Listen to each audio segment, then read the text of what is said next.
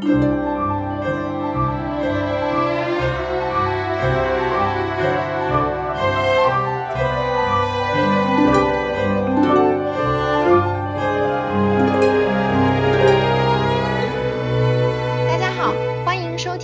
听跳一跳摘到的果子，我是朱怡。我是刘佳，今天我们的话题是关于当代艺术。大家其实去看当代艺术展，看到当代艺术作品的时候，经常会听到有人问说：“哎，这个怎么是艺术作品啊？”就是觉得自己是戳破皇帝新装的那个小孩，觉得你们这个业界根本就是一一派假象嘛。但是与此同时呢，又不太敢真的在公众场合问出这样的问题，特别是在艺术家啊、艺术从业者面前，觉得啊这个问题问出来好无知哦，很丢人。对对对对对，也就是为什么今天我们打算做一期关于当代艺术，然后请到了嘉宾钱凡顾钱凡，因为我发现钱凡是唯一一个我认识的在这个当代艺术行业里，面对我问这些无知的问题不会生气的。而且他不仅不会生气，而且会很耐心的跟我探讨，而且我们的谈话会从那些很幼稚奇怪的问题，渐渐的变成很有深度的、很有营养的讨论。所以，嗯、让我介绍一下今天我们的嘉宾顾钱凡，他是艺术写作者，同时呢，他也在一个很大的画廊里，在纽约做研究员。哎，钱凡，你介绍一下自己，你的兴趣是什么？谢谢朱怡经常问我很难回答的问题。我最大的兴趣确实是当代艺术，而且是当代的视觉艺术。嗯，就是我们看什么，为什么看这些，以及我为什么被强迫看了很多东西，以及嗯，所有这些东西在给我传达什么信息，是我感兴趣的。嗯，首先，在我们进行讨论之前，作为一个非常门外汉的人，一讲到当代艺术，我会觉得，哎，什么都可以做当代艺术。我记得去 MoMA 看 Jackson Pollock 那个是黑黑妈妈一坨的那个油画，对吗？就是油油画上面没有其他颜色，全是黑色。题材对，然后我就在想，为什么他会在这里？为什么它是艺术？然后为什么我的那坨黑画黑妈妈的画就不是当代艺术？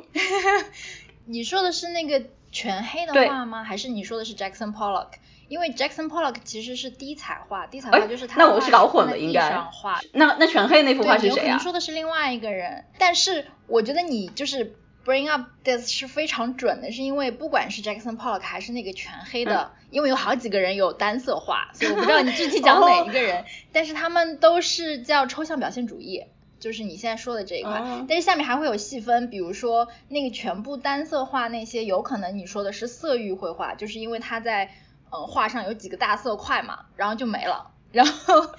嗯就是那个展厅，MoMA 的那个展厅，我自己去的时候也经常会听到，尤其是家长会在那里说啊，这个东西我小孩也可以画，然后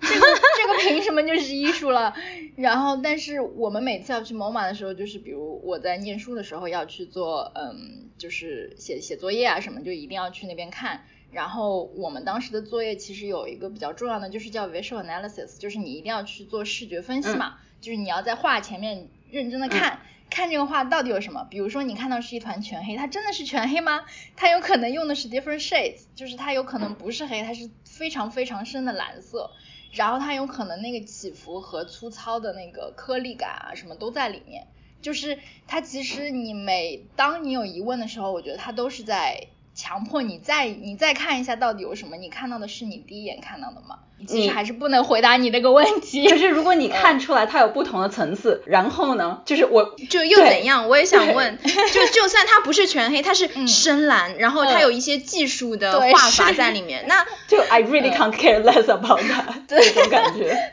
非常，我我非常理解，就是这个可能要说到整个抽象表现主义艺术这个流派了，因为你们问的非常具体，是这幅画为什么是艺术？就是现在对我来说这个提问，因为抽象表现主义，不管刚刚说的 Jackson Pollock 还是色域绘画，基本上都是五六十年代吧，嗯那个差不多是美国大萧条之后。嗯然后，其实最大的转变是从以前都是非常具象的绘画，开始转到一个纯粹抽象的绘画。然后这里面有一种现代主义的，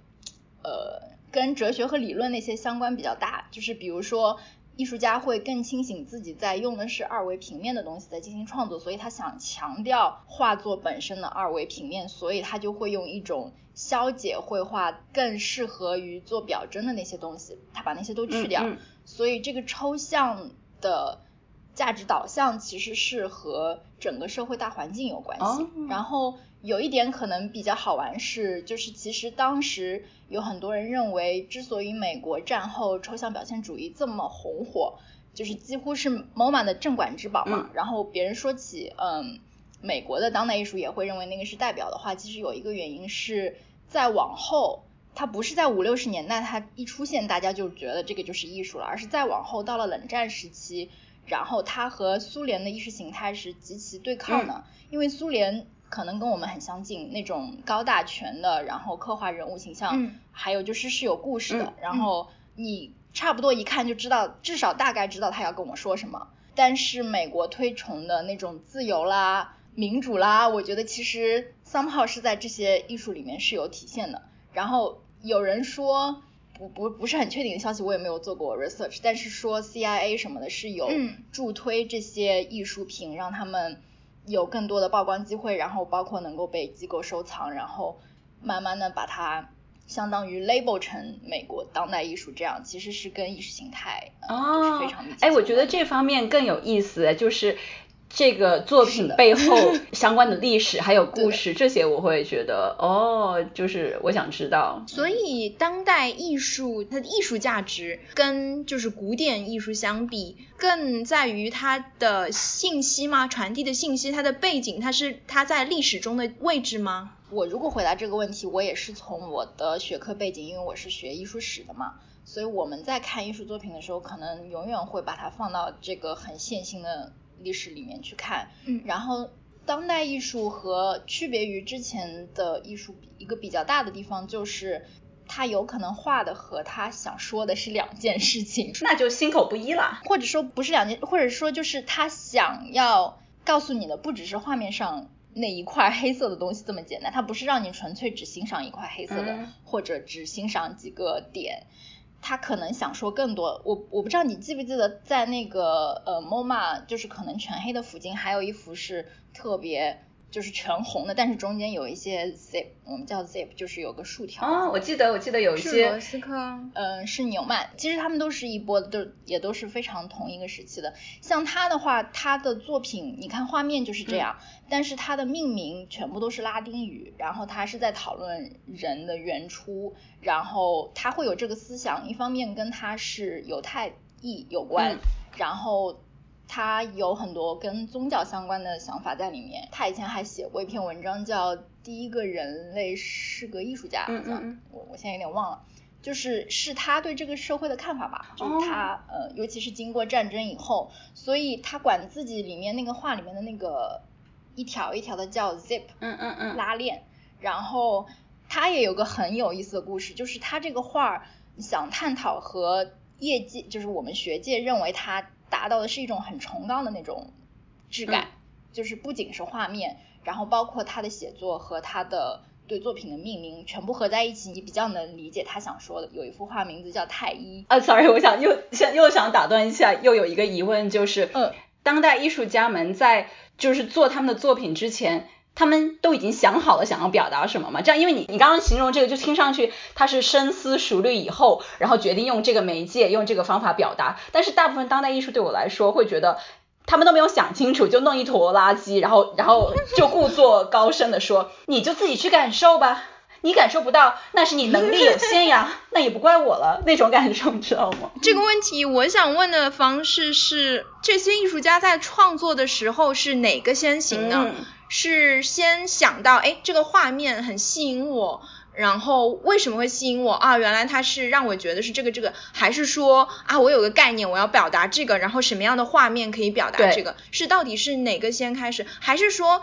其实画的时候并没有想很多，画完之后想说，诶，我可以拿这个去套一下，这个概念听上去配上这个画面好像很屌。每个艺术家会情况不同，嗯，而且有些艺术家像刚刚说纽曼，他是因为有很多写作，所以我们能知道他到底在想什么。有些艺术家他可能拒绝阐释，他完全不说我到底在干嘛，也有可能。我之所以想说纽曼，因为他的画儿，我们是看了他的资料，然后阅读了很多。以后我我觉得是能够体会到他想讨论的东西，但是对于普通的观众来说，可能真的是不能体会的，因为他有几幅画到欧洲，我有点忘了是荷兰还是哪儿去展出的时候，就有被人直接拿刀割破过，而且不是一次，就是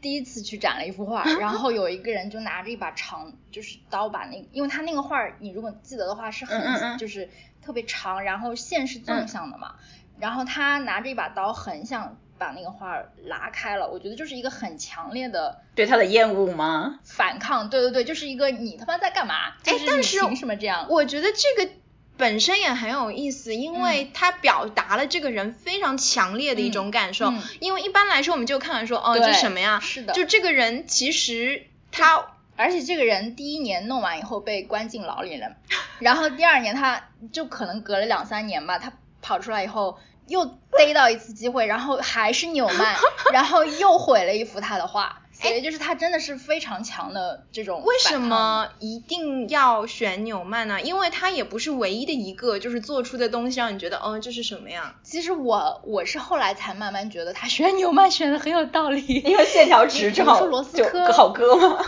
对，一个是这。就是一个是这个在视觉上你就很想打破它，你你觉得罗斯科你要是打破的话，你可能很想这样，就是交叉的或者泼一泼一个什么下去，还有就是罗斯科是那。也也是跟纽曼特别像，然后 呃，这特别像，我觉得这个手法也因为是。因为是一个画派的，就是都是抽象表现主义，然后也都是色域绘画，就是它是大的色块，然后都是方形，大部分画是垂直的，然后可能从上往下有几个应该说是长度不一样的几个块叠的叠起来，但是画块和画块之间的边缘是模糊的，就所以它好像有一种奇怪的过渡过去的感觉。然后他以前就是 他喜欢用红色啊、黄色啊什么的，然后。有买家啊什么就会很喜欢说啊我这是我最喜欢的颜色，然后他就会在那里说嗯那个是地狱的颜色。就我之所以知道他是因为有一个话剧的剧本叫红，然后是就是讲他的，在那个剧本里面也有提到 Jackson Pollock，那个剧本就说他很妒忌 Jackson Pollock，因为虽然罗斯科他什么很成功，就很多藏家愿意花大价钱买他的画什么的，但是他觉得很痛苦，因为他们都。都把他的画作为装饰放在饭店里面，然后就觉得跟气氛啊什么很配合。然后他同时觉得啊，Jackson Pollock 这种才是鬼才真正追求自由啊什么什么的。其实也不一定是历史真实啦，可能那个话剧有一部分是蛮真实的。有一期讲到那个放在饭店，是因为他曾经有过一个 commission，就是有人委委任他创作，是给纽约的四季酒店。就是大堂和吃饭的地方，让他在墙上画嘛，因为给的钱也会很多。就大部分这些艺术家都是比生，就是活着的时候都是比较穷困潦倒的嘛。但是他好像是犹豫了很久，把这个就是拒绝了，因为他说他去到现场，他就觉得那些吃饭的人就是看看报纸，然后喝喝咖啡，然后看看我的画，他就觉得很没有意思。然后再加上罗斯科最后是自杀的，所以就是。刚刚讲的有很多，其实是是从他的嗯真实的生平转移过来的。所以当代艺术家其实并不太喜欢自己的东西被用来做装饰吧？是吗？跟就是古典艺术比，因为他不是追求好看嘛。对，我觉得这个好不好看其实是一个很重要的问题，因为还有一点就是我们现在说当代艺术，但是。我个人认为，因为这个现代和当代艺术的，就是分水岭到底在哪儿？其实不同的学者，大家的想法也会不一样。然后对我来说的话，我觉得其实已经是一个世纪前了，因为大概是一九一七年左右，嗯，一个是出现了杜尚，嗯，就是小便池那个人，然后小便池他等于是比较。对他等于是比较惊世骇俗，他是当年具体时间我有可能有点忘记，就记不太清。他是一九一七年在纽约做那个军械库展览的时候，那个时候大部分的画儿都还是原来的那些嘛，嗯，但是他当时是直接拆了一个现成的那个男用的那种尿尿池，嗯就是那个，嗯，然后他他把它倒置过来，嗯，然后就放在一个基座上面，然后签了一个名，但是签的名也不是他本人的名字，嗯，然后就把这个叫做他的作品，嗯，然后所以我觉得从他开始，嗯，包括同时期其实在欧洲也有很类似的就是达达主义。达达主义写的宣言也特别搞笑，就不是那种正儿八经的我们要干嘛，而是里面有自己解释说达达是什么呢？然后他们觉得达达是世界上一种嗯特别好的牛奶香皂什么，就呃，所以所以他们就是在解构所有大家原来以为是艺术的东西，所以他们是在打破原来的那些审美和已经建立起来的社会认知的那种意识形态也好，还有你对美和丑的判断也好，嗯大家规范的定义也好，我觉得他们是反对那些的。所以就是好不好看这个问题，对于当代艺术家来说会很嗯 tricky。但是他们所希望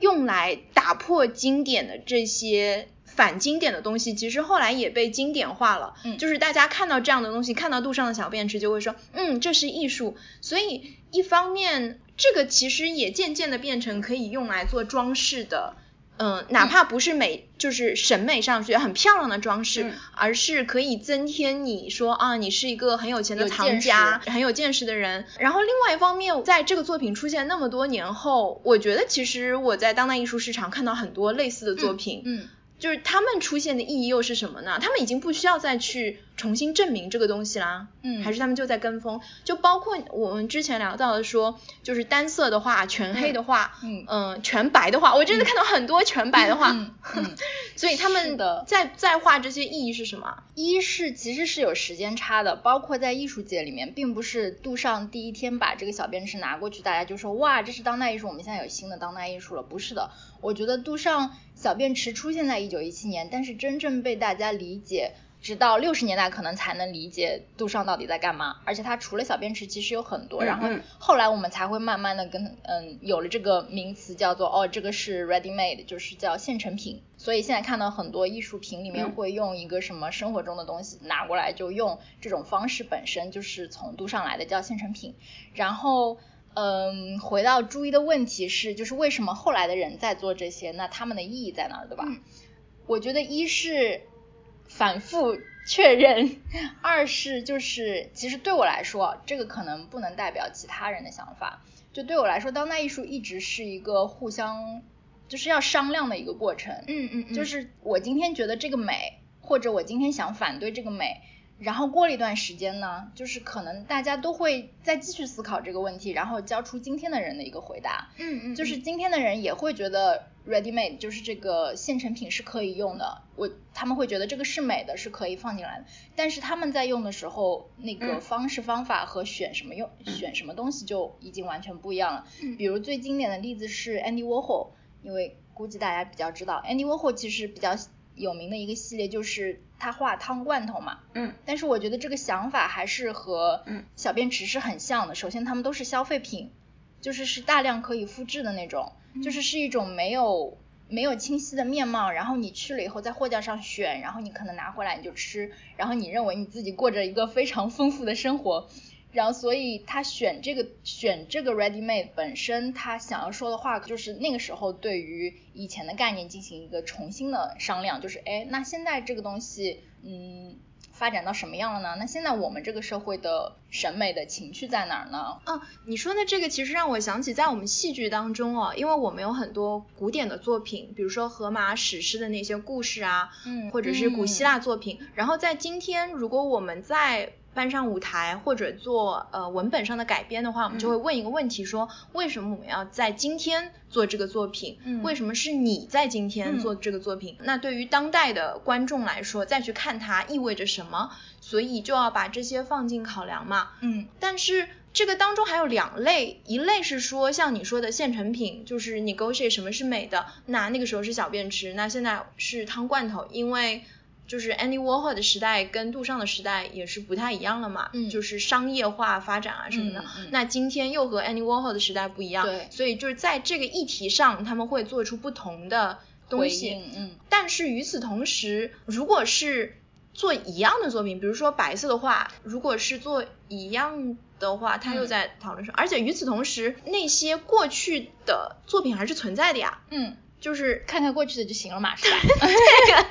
哎，那个白色的他们是赚钱吧？他们也没有真的想好好讨论什么吧？白色的绘画，其实我当时的理解是因为最早白色的绘画也出现的非常早，而且也是有好几个人都画。现在其实你不太能看得到真正全部白色的画了，这个时代现在的人画的，所以都会有一点点上面有点东西吗？不是，比如说我现在能想到的，我比较接近的是，比如我看到过有艺术家他用特别小的小孔。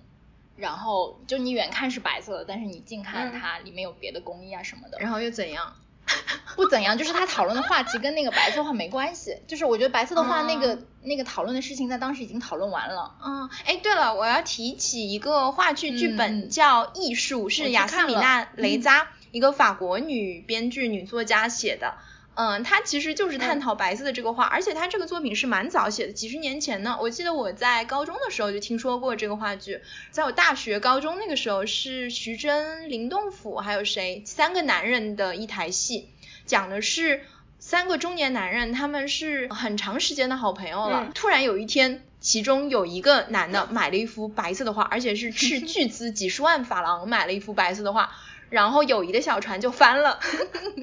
审美不一样嘛。对的，就是既是。因为既是关于审美，说你怎么会喜欢这种东西？你肯定是假装的，你你是学人家有品位的人，好像你现在跟我们不一样了。同时也是一个阶级的界限嘛，说你为什么要花那么多钱买这样一个东西？跟我们的生活阶层好像也不一样。你想要证明什么？其实通过这一个小的爆点爆出来，他们各自生活中有很多危机存在。那最后那个人的真正动机是什么？就真的是很爱那幅画吗？嗯。我觉得很复杂吧，很复杂。我时间长了，有点具体记不清了。但是我记得里面有大量的篇幅，他试图就是捍卫自己，说我真的对，试图说服别人说我真的很喜欢这幅画，但是他自己又讲不清。呃，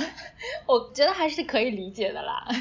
就这个其实很典型，就是一个商量的过程，就是他们在 negotiate。为什么你现在是这个价值观了？你的取向怎么变成这样了？嗯，为什么你这样的艺术？因为。因为你跟我说了这个以后，我去读了剧本，然后我印象很深刻的是最后有一段，好像其中一个特别特别不满意他买了这个的人，他在他的画上画了一个滑雪的小人，你记得吗？就是他想破坏这个，但是后来他等他画完以后，他们俩又共同意识到，哎，等一下这个画很贵的，然后又想各种办法把它清理，然后又恢复成原来的样子。因为那个艺术家其实已经是非常有名的艺术家，作品都在美术馆啊什么的。就不管怎么样，它的价值在那儿。因为其实往大了说，我觉得艺术特别好玩的一点是，你的每个美学上面的选择，其实都。涵盖着非常非常多一整套的一个嗯意识形态也好，你的想法、你的观念也好，然后但是你跟别人斗嘴的时候，你在斗的是一个好像是审美上的问题，所以就会变得哎，我在想，如果我是那个艺术家的话，我是会希望说大家就把我的作品买回去，然后大家都公认说啊这个是艺术，大家欣赏，然后还是说会希望在。就像像剧中的这个三个人一样，为我的作品大吵一架，然后有一些人会说一些很羞辱我作品的话，然后有一些人会回击，然后又回击不清楚还输掉，就是我觉得我会就是希望是后者哎。现在很多艺术家也是，其实这样可以稍微理解一下为什么有些艺术家会做一些看上去很奇怪、莫名其妙的。回到一个非常现实的问题哦，钱凡，作为我们一个普通人，我去到美术馆，然后看到一幅我搞完全搞不懂的画，我要怎么去辨别它是好是坏？我要去读书。吗？还是说就是让我的感受散发，然后不要不要受到其他影响比较好。嗯，我是觉得现在艺术这么多，我自己也经常感到很失望，就是没有特别好的艺术在外面，就是这是一个挺正常的。真的吗？但是觉得当代艺术市场好繁荣哦。对啊，市场繁荣和好的。就是有没有真正能打动你的什么？就是哎，我我说我意识到你会说好坏耶，我还以为艺术家就说只是不同而已，没有好坏之分。我我觉得就是判断的？我会尽量弱化自己的判断，但是你要问我的话，肯定是我有我我更喜欢的，我觉得这个表达的更好，我觉得这个更有意思，然后我也会。我我有的时候去看展的时候，我经常就是比如说碰到一个情况是像你刚刚描述的，我去美术馆看看到这幅画，但是我不懂，我觉得这个时候就是有两种吧，一种是你不想再看到它，你就想掉头走了，你也记不得它，你一整天过去以后也完全不会想要再想它到底在干嘛，这个艺术那就让它。就是像没有存在过一样没关系，但是如果你事后或者你当时就一直觉得很奇怪，就是很疑惑，甚至就是觉得这人到底他妈在干嘛，或者你甚至会感受到情绪上，比如说很生气，就是我靠，这也能叫艺术？那我觉得你可以稍微花点时间再去看一下艺术家想说的是什么，然后这个这个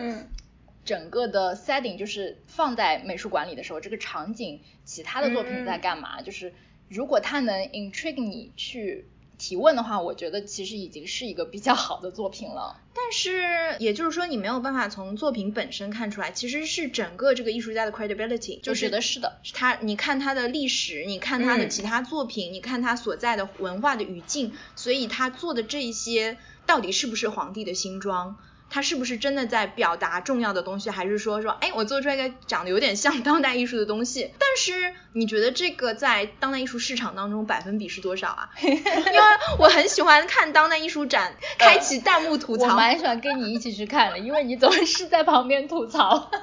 Credibility 我觉得是非常重要的，但是也不排除有些画。哎，等一下，Credibility 你你们形容的是什么？对椅子来说是，你觉得是什么？因为对我来说，我有另外一个术语，就是体制化。你所说的体制化是说他在这个体制里面他的地位和他的坐标是在哪里？对对对。嗯，对我来说，我看一个艺术家其实好不好对我来说并不是那么重要，或者说并不是那么好判断。我是想说这个人真不真？嗯嗯。他是在做一些假装自己是在做艺术形式的东西。其实我们话剧也有啊，有时候大家只是在做。像话剧的东西，像先锋戏剧的东西，那我就会看。那你说这句话，现在我不知道你说的是真话还是假话，那我就要看看你有没有说过跟他完全相反的话，嗯，或者是你其他的作品是不是也是在探索这个东西？你是一个什么样的背景？所以你说你是想看这个人是不是至始而终的在讲一个 consistent 的 story？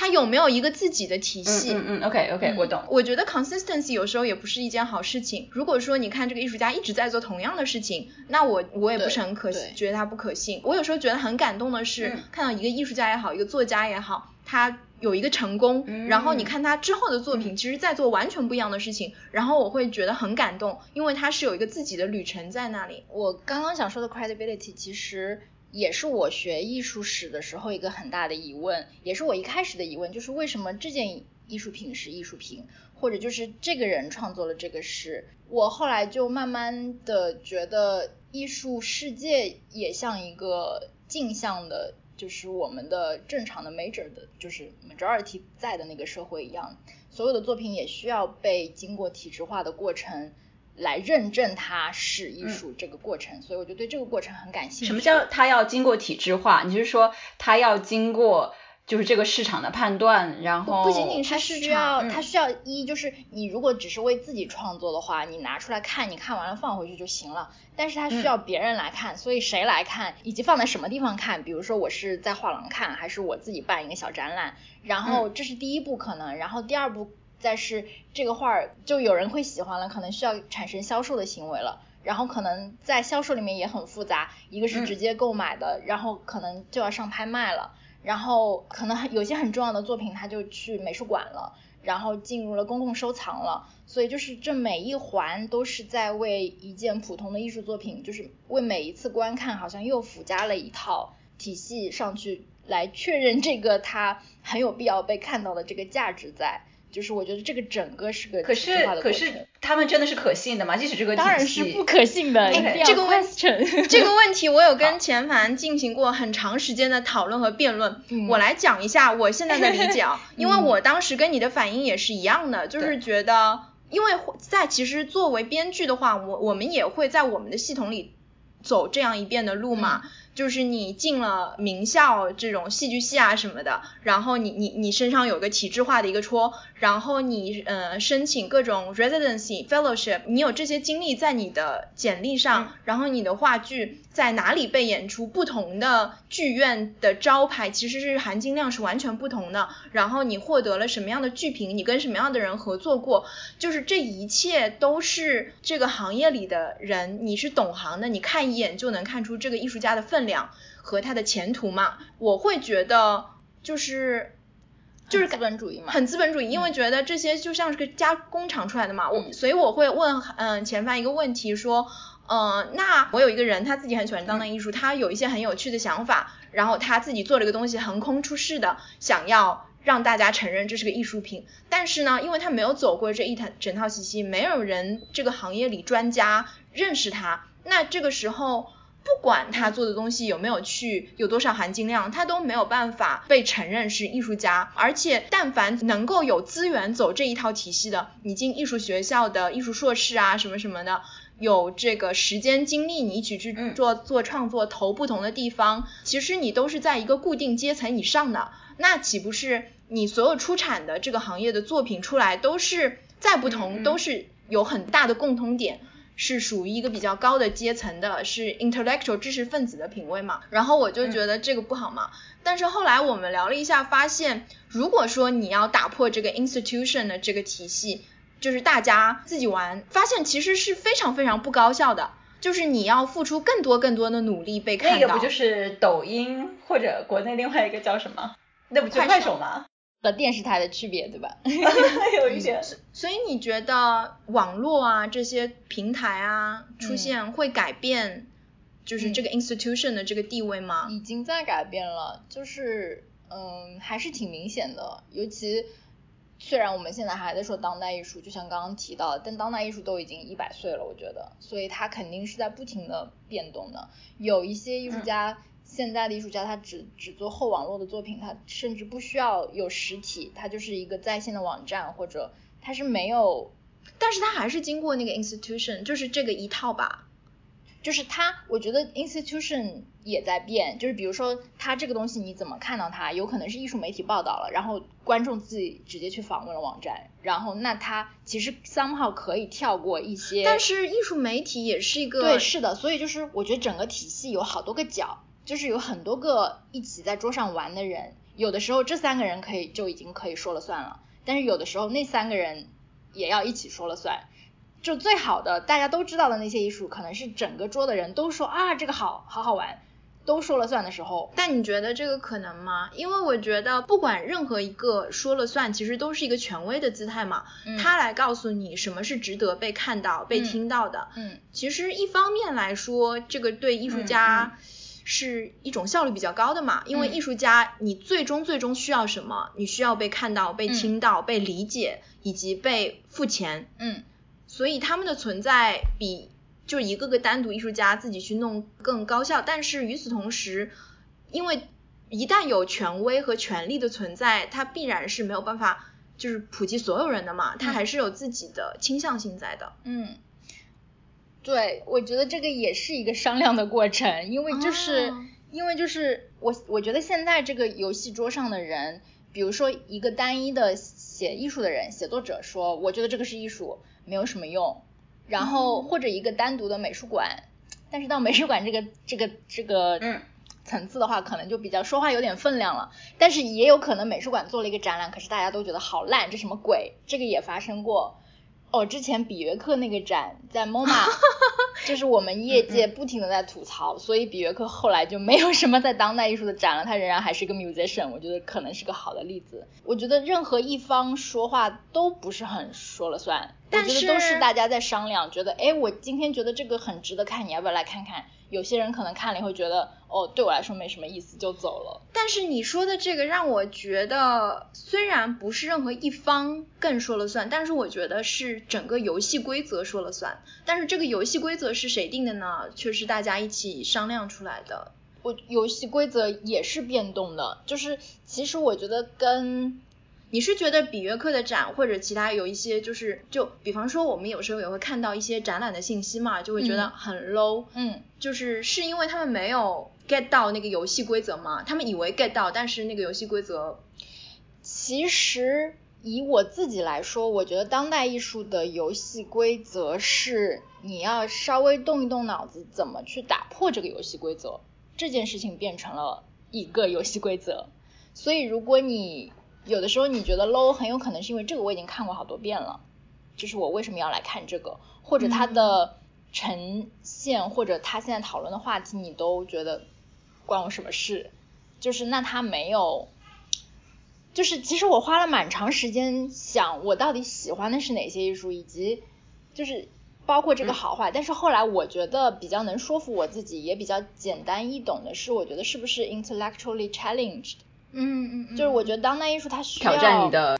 激发你思考这一点，对对对，它对需要你在知识层面上就是不停的提问，不停的回答，不停的寻找答案。我觉得这些这样的艺术会是。比较有意思的，所以包括打破规则也是一种方法。所以前凡，我会在想，当代艺术你是想表达一些东西嘛？但是这个你想表达的东西，你总要从一个地方来吧？你不能说我想造造一件艺术，然后我就去造它。你应该是想表达你对一件事物的爱 好，然后再去想怎么表达它。你觉得就是这个是很必要的吗？就是从外界来吸收一些呃想法和信息？对。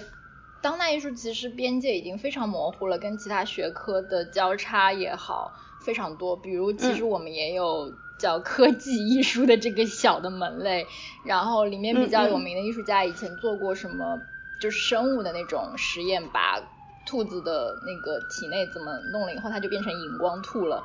然后还有一些停留在概念想法的，然后也有很多发射一些艺术项目到外太空啦。我之前有采访过一个艺术家。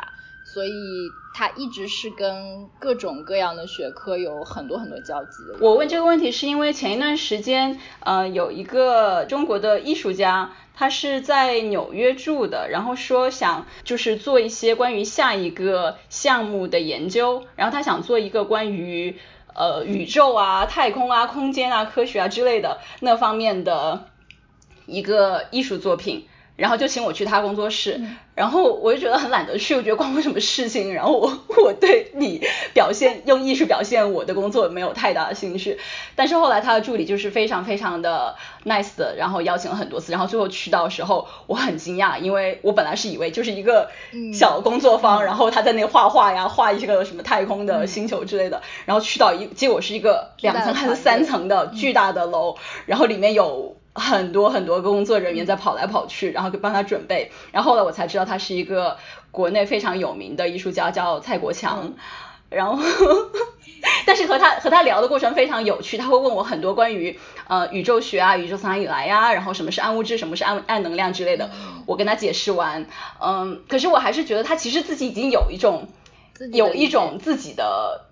见解在那里，然后想从我这里得到我的确认，而不是真正的从我这里学到什么新东西。他因因为他一直会问我，人死了应该是会有灵魂的吧之类的问题了，让我觉得。没有啊，那你来问你，你都这么觉得有，那你干来干嘛来问我？哦。但是，但是我又觉得非常有趣，他会就是很认真的，他其实不只只是不只是找我，他也找了其他很多学校嗯做科研的人，嗯，所以他是对这方面是非常有兴趣的，并且想深究一下，然后才来表达他的他的这些认知。哎，你说的是艺术家想要。就是吸收科学的东西在他们的艺术作品里，然后我想到的一个例子其实是跟艺术没有关系，但是我觉得看上去比任何一件当代艺术装置都要酷的，就是你之前给我看过的那个，嗯，就是 Super K 的那个，哦，对对对，嗯嗯，对，它是它是在日本神冈一个叫 Super Camille Kande 的一个实验，它就是非常非常多的，就有点像。电灯泡，但是那个电灯泡非常大，可能跟你一个你半半个人，就是小半个人那么大的一个电灯泡，然后有有一万个，然后装置在一个圆柱形的巨大的圆柱形的呃洞穴里，是深山的 container，对对对，在山里面。然后我第一次给给朱怡看的时候，他觉得那个照片很震撼，比任何当代艺术都要震撼，非常非常震撼，而且还是有用的，对吧？对，而且是有用的。对它它的那个视觉效果，因为那么那么多的灯泡，然后在一个巨大的深山内部的洞穴，然后下面是水，所以它那个水还会反射那个嗯嗯嗯灯泡的样子，所以你就感觉置身在你不知道在哪里，像是一个供奉神的一个地方，像个神庙里面一样。但是你又知道这个跟那些没有关系，这个是哎，你可以解释一下这个装置是用来干嘛的？这个装置是用来探测中微子的，就是比如从大气层过来的中微子，或者是从太阳过来的中微子，他们都可以探测到。然后这个中微子是就是一个很小很小的粒子，对，很难探测到，所以要一个很巨大的容器，里面装满了水，嗯，然后来探测。嗯，然后这个整个装置非常非常非常昂贵，比世界上任何一个当代艺术装置都要 昂贵很多很多很多倍。对对对。嗯，这这个问题里面，就是唯一我想回应的是有没有用这一点，因为当代艺术经常被。指或者说是指责吧，或者就是说，我靠，你们做这些有的没的又没有 用，对，又没用又不好看，就是又没有用，这个很关键，对吧？就是我昨天刚去了一个艺术家朋友的 presentation，然后他就因为在做 residency 嘛，所以他经常被问这个问题，说你做这个东西有没有 purpose？然后他就他的回答我觉得很好，所以我稍微借用一下。他说，首先他觉得 purpose 这个词是一个非常。资本主义社会里面的概念，就是你要有用你才能活下来吗？你要有用你才可以存在吗？就是就是为就是其实是需要你再反思一下这个的。其二是你虽然问我我做这些东西有没有用，可是我在每一个。具体创作细节的时候，我自己知道这个很有用。比如为什么这块布搭搭配这块布，这个颜色和这个颜色的搭配之间的视觉上面，你说目的性，purpose 就是目的性。对，如果只只说这个 purpose 的话，然后就是我觉得每个人对有用也是有不一样的这个看法嘛。然后这这是唯一想回应的一点，就是有没有用，因为经常也被人嗯吐槽。然后第二是。我也觉得那个肯定是比当代艺术厉害，因为 因为在那个面前，当代艺术可能就像是一个肥皂剧一样，甚至不是肥皂剧，就是个肥皂泡，因为你确实你达不到那个，而且你像是在做舞台的布景一样，你可能所有的东西都是假的，就是嗯，我觉得我觉得这是当代艺术现在的问题，我觉得也是所有的艺术家应该 认真思考的问题。嗯，因为我有时候觉得所谓的这个审美，就是对于那个神港 Super K 的那个艺术装，嗯，不 是不是艺术装，科学科研装置，它的审美其实是一个额外的附加的一个东西嘛，它本身不是为了这个，但是我们能够从中获得这种审美的愉悦和那种不光光是审美的愉悦，看看好看，而是那种震撼感和背后的意义，其实也是很宏大的嘛。然后我会觉得，就是一个是。就是它本身有个作用，然后附加出来这个，然后另外一个是它它的 full purpose 就是审美和这个意义，然后我就觉得说，哇哦，就好奢侈哦，我们有一个整个的行业和市场为了这个副产品，就是，呃，因为我其实我觉得这个也是我跟呃有一些艺术家大吵过的，就是我会问这样一个问题是说。有一些东西你觉得它本身不是当代艺术嘛？比如说快手上的这些，嗯，然后但是它可以给你带来的启发，嗯，和是一样强，是一样强烈的，嗯嗯那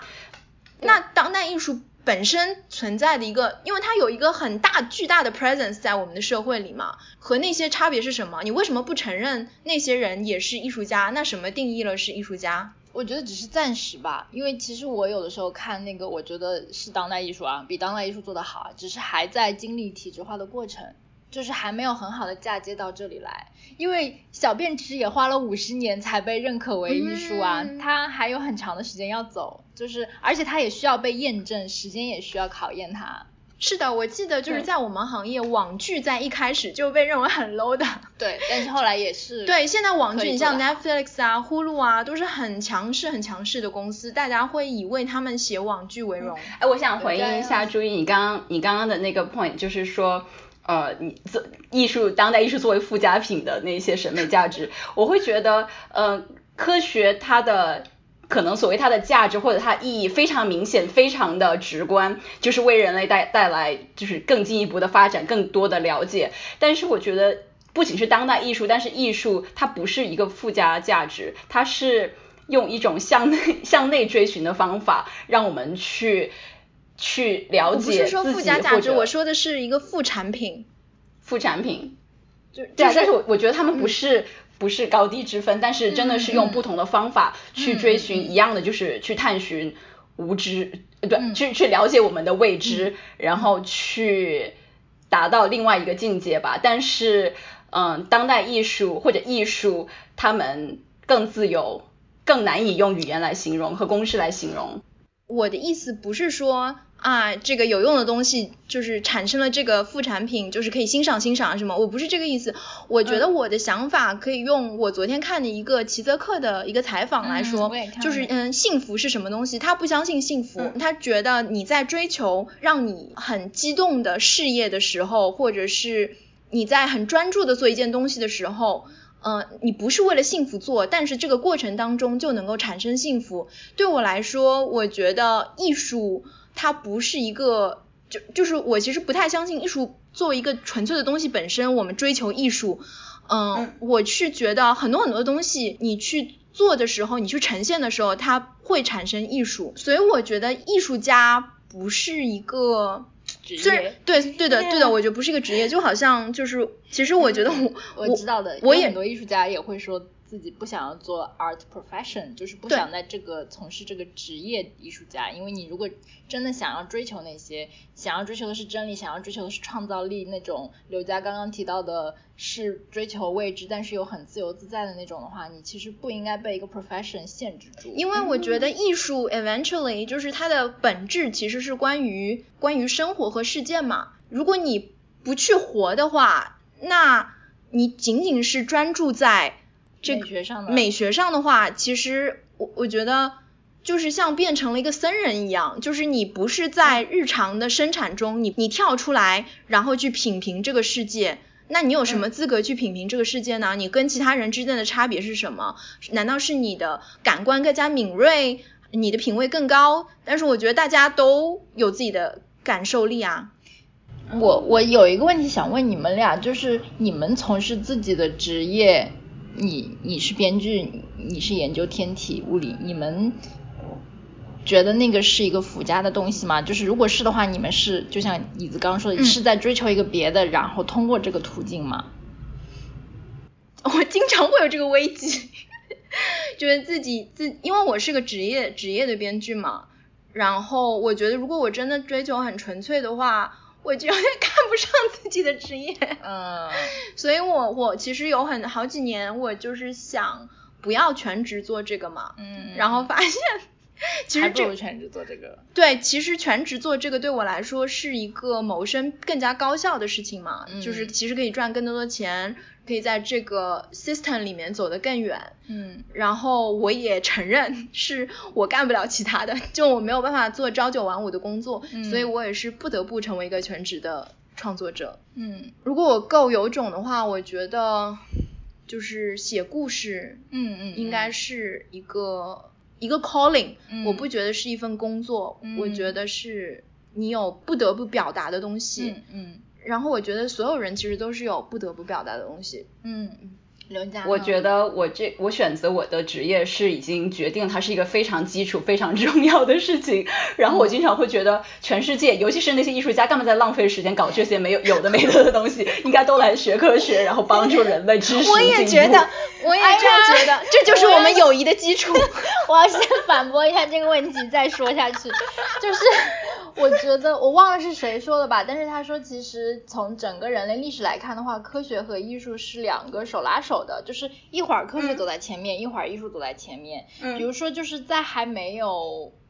那些天文望远镜啊什么就是发明之前，可能画就已经对透视的关系什么做的很好，嗯嗯。就已经像艺术，就是就已经像科学一样了。但是在我们现在这个时代，正好这段时间科技很发达，然后所有的这些对世界的理解啊什么的，正好是科学。在引领着艺术往前走哎，但是有的时候需要双方互相，就不要忘了过一段时间，有可能我们也会拉你们嘛。我觉得不要单是觉得这个世界上本质的东西就是艺术和科学。我突然哦想起徐冰，嗯他之前一个采访，嗯他说其实艺术不是很前沿的了，就是他觉得在现在已经不是了。他觉得在这个社会上，很多作者就是普通工作的人或者商界，他觉得已经是比我们对社社会的观察更加前沿的。嗯，但是我自己也会打脸了。一方面，一方面自己觉得科学很重要，但是另外一方面就是自己有些小情绪、情感的时候，就更喜欢去去想艺术啊，去去看艺术作品，嗯然后看到它嗯会不由自主流泪的时候，我会觉得 why？但是是但是是就是不能否认它的重要了。嗯，今天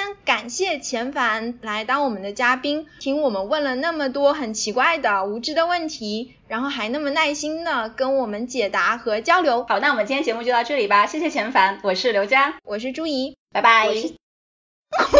再再再重来一次，我是刘佳，我是朱怡，我是钱凡，谢谢你们，拜。拜拜